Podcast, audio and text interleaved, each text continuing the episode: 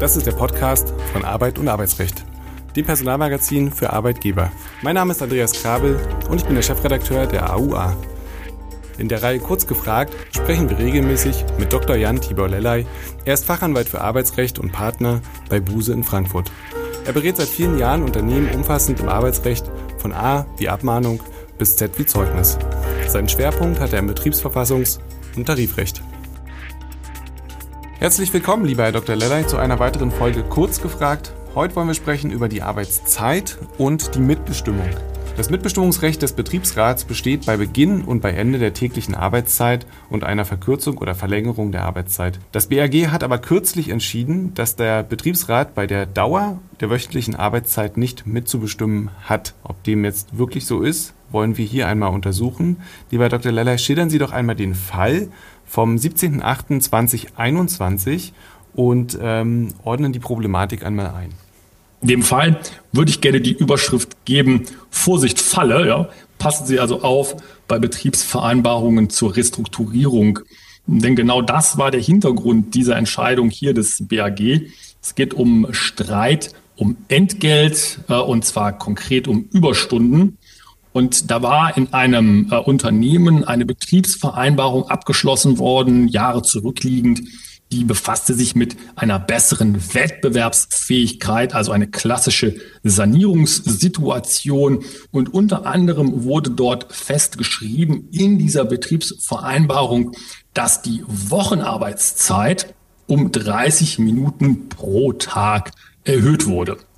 Also eine klassische Konstellation, wie wir das immer wieder in der Sanierungspraxis sehen. Das ist der Beitrag, den die Belegschaft dann leistet mit Erhöhung der Arbeitszeit. Das Ganze kann man auch umgekehrt machen mit Entgeltverzicht. Hier wurde es über eine Erhöhung der Wochenarbeitszeit gemacht. Das Ganze in eine Betriebsvereinbarung gegossen. Und ähm, einige Zeit später besann sich dann hier der Kläger eines Besseren und sagte, na, ich habe mich möglicherweise rechtlich beraten lassen. Und wir sind zu dem Ergebnis gekommen, dass diese Betriebsvereinbarung, die mir hier diese 30 Minuten pro Tag mehr aufgebrummt hat, die ist unwirksam, weil sie gegen Paragraph 77 Absatz 3 BTVG verstößt. Und deswegen habe ich Überstunden geleistet. Und dafür möchte ich jetzt gerne Überstundenvergütung haben. Und wie hat das ähm, BAG nun entschieden? Können Sie das Ergebnis am besten gleich einmal einordnen?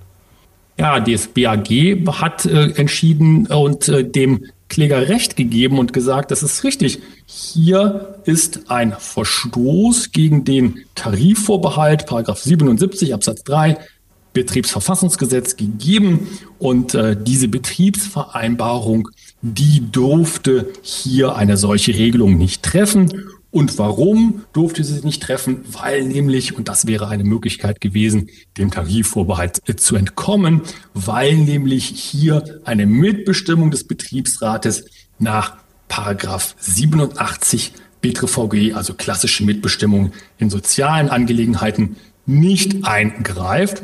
Und ähm, dann fragt man sich manchmal, ja, aber halt, wie kann denn das sein? In äh, dem Paragraphen 87 wird doch so viel über Mitbestimmung gerade bei der Arbeitszeit gesprochen. Und das ist richtig. Das steht nämlich dort in den Nummer zwei und Nummer drei drin. Beginn, Beginn und Ende der täglichen Arbeitszeit und auch die Verkürzung der Arbeitszeit, aber eben nur vorübergehende Verkürzung. Und das war hier nicht gegeben. Hm, um das Ganze jetzt abstrakt zu machen, wie sollten Arbeitgeber auf dieses Urteil reagieren? Ein ganz wichtiger Punkt aus meiner Sicht ist immer, man muss sich in diesen Situationen sehr genau überlegen, was ist durch Betriebsvereinbarung regelbar. Also das Spannungsverhältnis zwischen Tarifvertrag und Betriebsvereinbarung, wo ja das Betriebsverfassungsgesetz ganz klar die Entscheidung trifft, der Tarifvertrag hat Vorrang. Das hat ja auch letztendlich verfassungsrechtliche Gründe, weil es ja die Tarifautonomie gibt und die Gestaltungsmacht der Tarifparteien, Gewerkschaften, Arbeitgeber. Und da soll ja, um es ein wenig flapsig zu sagen, der Betriebsrat erstmal nicht reinfuschen. Also wenn man sich in solchen Situationen befindet und solche Betriebsvereinbarungen vorgeschlagen werden, muss man sich wirklich nicht nur zwei, sondern sogar dreimal überlegen, was macht man hier? Denn der äh, genaue äh, Tatbestand, wie er sich hier ja auch verwirklicht hat, kann dann ganz schwierig werden, wenn solche Betriebsvereinbarungen einfach unwirksam werden. Hier muss man also sehr genau aufpassen, was tue ich in der Praxis und wie weit reicht denn eine oder darf denn eine solche Betriebsvereinbarung reichen? Detail gehen, ähm, welche mitbestimmungsfreien Gestaltungsoptionen gibt es für das Unternehmen? Manchmal hört man ja in der Praxis, bei der Arbeitszeit gibt es gar keine mitbestimmungsfreien Gestaltungsoptionen. Ich glaube, das ist in dieser ähm, Tragweite oder Reichweite so nicht richtig. Das wird ja auch hier durch die Entscheidung wieder klar gesagt. Erstmal ist es ja so, dass die beste mitbestimmungsfreie Gestaltungsoption für alle Unternehmen immer der Arbeitsvertrag ist.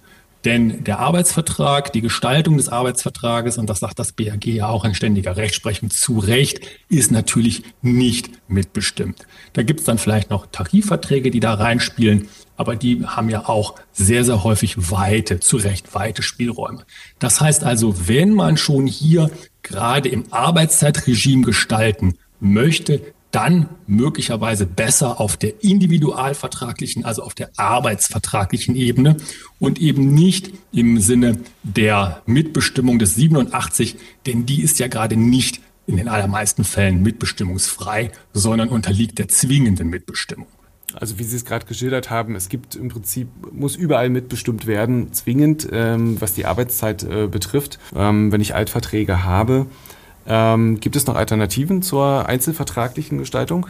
Ja, also die, ähm, die Mitbestimmung selber oder der Paragraph 87, der sieht da relativ wenig vor.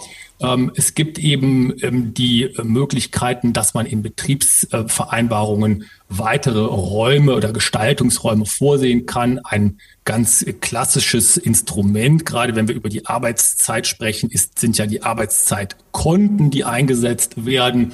Ähm, da ist dann auch eine Flexibilität, eine größere Flexibilität gegeben, aber letztendlich unterliegt auch diese Gestaltung wieder im Ergebnis der Mitbestimmung.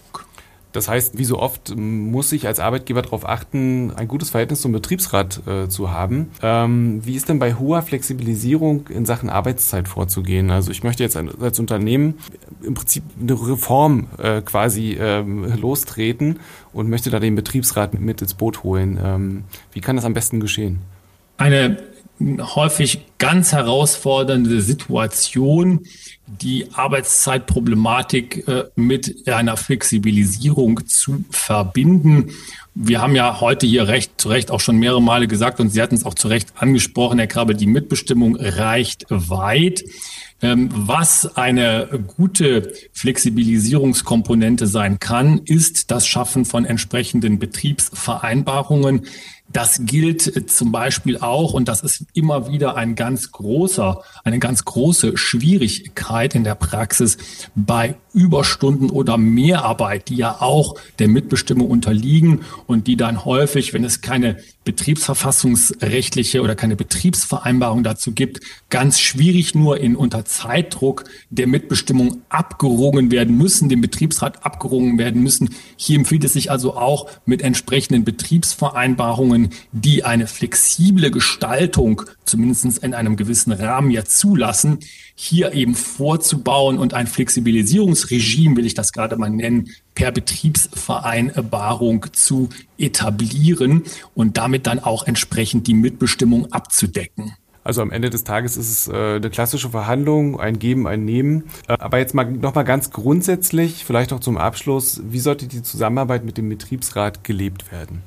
Das Betriebsverfassungsgesetz absolut zu Recht stellt den Grundsatz der vertrauensvollen Zusammenarbeit auf.